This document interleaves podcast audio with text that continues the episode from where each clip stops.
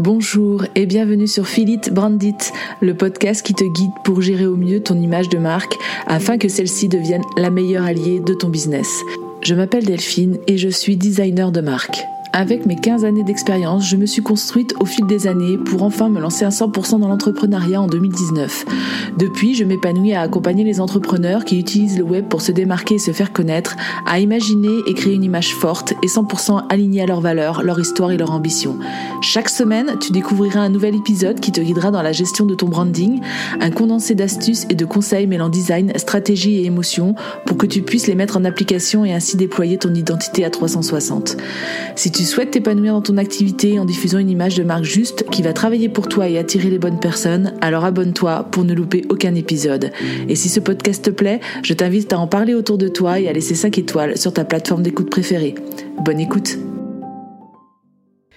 Bienvenue dans ce troisième épisode qui va traiter des outils qui te seront utiles pour améliorer ton branding.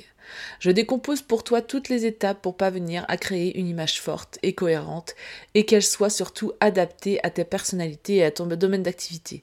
Je t'invite d'ailleurs, si tu le souhaites, à prendre quelques notes si tu le peux ou à revenir dessus plus tard car cette trame peut vraiment être bénéfique pour partir sur de bonnes bases et améliorer ou booster l'image de ton entreprise. Tout d'abord, une des étapes que je conseille toujours à mes clients, c'est une phase d'introspection et de réflexion pour réfléchir profondément aux intentions qu'il souhaite faire passer à travers son business.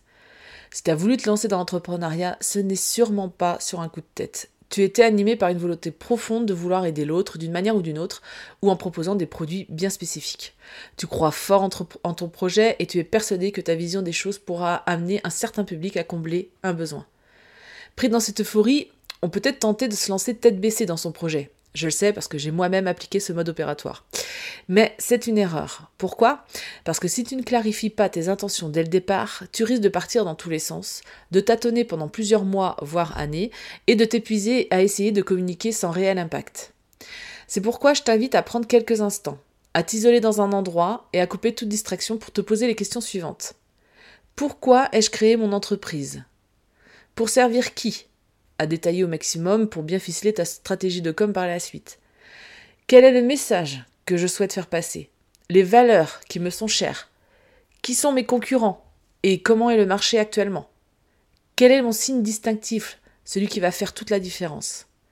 Avec l'ensemble de ces réponses, tu auras sous les yeux déjà la trame de base de ce qui définit ton entreprise.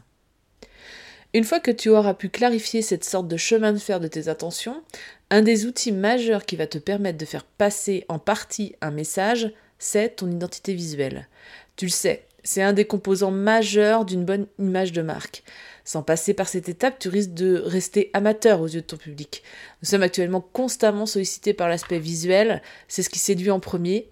Donc, ce qui permet de casser la glace entre ton prospect et toi, c'est ton identité visuelle. Le premier pas pour qu'il entre dans ton univers et ait envie de prolonger l'expérience en en sachant plus sur ce que tu as à proposer.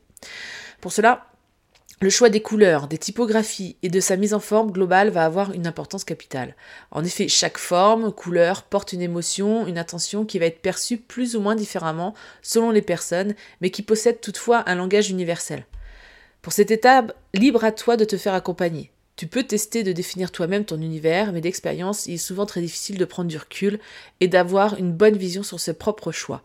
Parce que l'aspect émotionnel et sentimental entre beaucoup en jeu et tes goûts personnels peuvent aussi vite interférer et te faire bifurquer des objectifs liés à ton entreprise. Pour que tes actions soient le plus ciblées possible, je conseille ensuite de créer une charte graphique. C'est un document qui va te servir de fil d'Ariane pour garder la cohérence de l'ensemble de ta communication.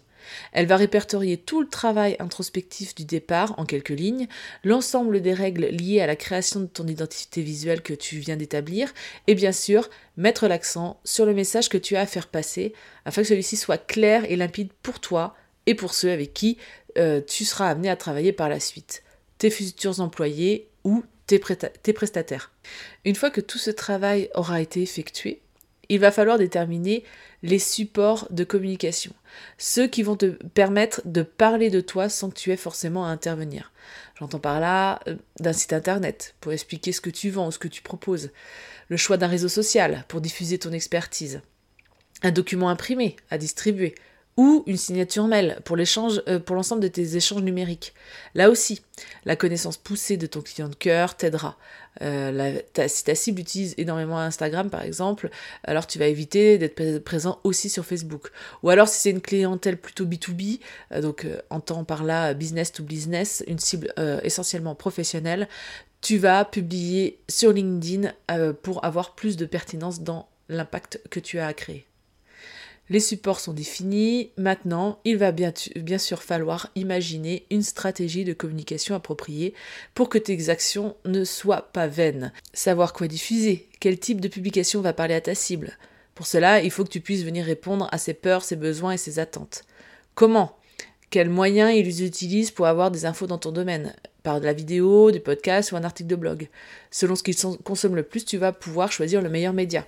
À quel moment est susceptible de plus les voir? Ce qui va définir euh, de ton côté à quel moment être présent sur ce média-là. Avec l'ensemble des réponses obtenues, tu vas ainsi dessiner ta propre stratégie et capter toute son attention. Si tu souhaites approfondir le sujet et savoir comment créer une stratégie de communication efficace, je t'invite alors à écouter l'épisode numéro 2 qui traite de sujet et qui te permet de te guider à pas à pas dans la création de cette stratégie de, communication. Et bien sûr, un dernier point qui me semble primordial, ce sont l'authenticité et l'émotion que tu vas faire passer. Savoir te montrer vulnérable, montrer une entreprise à échelle humaine, que tu prends en considération ton client, ses besoins, que tu te rends disponible et que tu, sois respectueux de ses attentes et de ses peurs. On en a marre des images trop parfaites, alors qu'au fond on sait que pour certains ça cache des valeurs peu séduisantes, des pratiques plus que douteuses pour capter plus de clients et d'argent. On n'est pas dans un monde de bisounours, on est clairement tous dans l'entrepreneuriat pour pouvoir en vivre, mais en honorant la personne qui s'intéresse à ton business, tu diffuseras une image bien plus humaine et satisfaisante qui va fidéliser ton audience et te permettre de prendre une place de choix dans le cœur de ta cible. Force est d'admettre que la confiance des consommateurs s'est pas mal effritée avec le temps et que les messages publicitaires n'ont plus beaucoup d'influence sur leurs actes d'achat. Plus que jamais, les consommateurs peuvent exprimer et partager leur expérience, leur satisfaction et leur mécontentement à leurs contacts, leurs amis, mais aussi sur les réseaux sociaux. Et ça, ça peut clairement détruire la réputation d'une entreprise en un rien de temps. D'ailleurs, des études prouvent que le consommateur n'achète pas toujours des produits par nécessité. Si son cœur balance entre deux marques d'un même produit, son choix va forcément se porter sur celui qui reflète le plus d'aspiration, le plus d'inspiration, qui répond à ses besoins et à ses valeurs.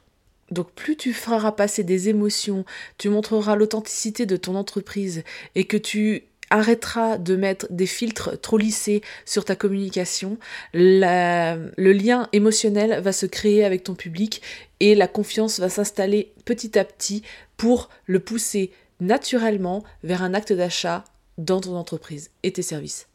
C'est en mettant en place l'ensemble des étapes que je viens de décrire que tu vas poser de solides fondations pour l'identité de marque de ton entreprise. C'est un savant mélange de messages suggérés, d'authenticité, de stratégie et d'émotion. C'est ainsi que je définirai l'image que doit porter selon moi n'importe quelle entreprise, pour pouvoir porter haut et fort son message, pour se distinguer avec naturel et sans chichi, et marquer à jamais l'esprit et le cœur de ses consommateurs. Et voici ce qui signe la fin de cet épisode. Je te remercie de l'avoir écouté jusqu'au bout. Tu trouveras toutes les notes du podcast sur mon site www.philencom.com slash podcast. Tu trouveras le lien ci-dessous. Et bien sûr, si l'épisode t'a plu, n'hésite pas à me laisser un commentaire. Je me ferai bien sûr un plaisir de te répondre. Je t'invite également à me laisser une note sur ta plateforme d'écoute préférée pour m'aider à faire connaître le podcast. Tu peux également en parler autour de toi en story sur Instagram notamment en me taguant phil n-com. Merci pour ton soutien et je te donne rendez-vous mercredi prochain pour un nouvel épisode.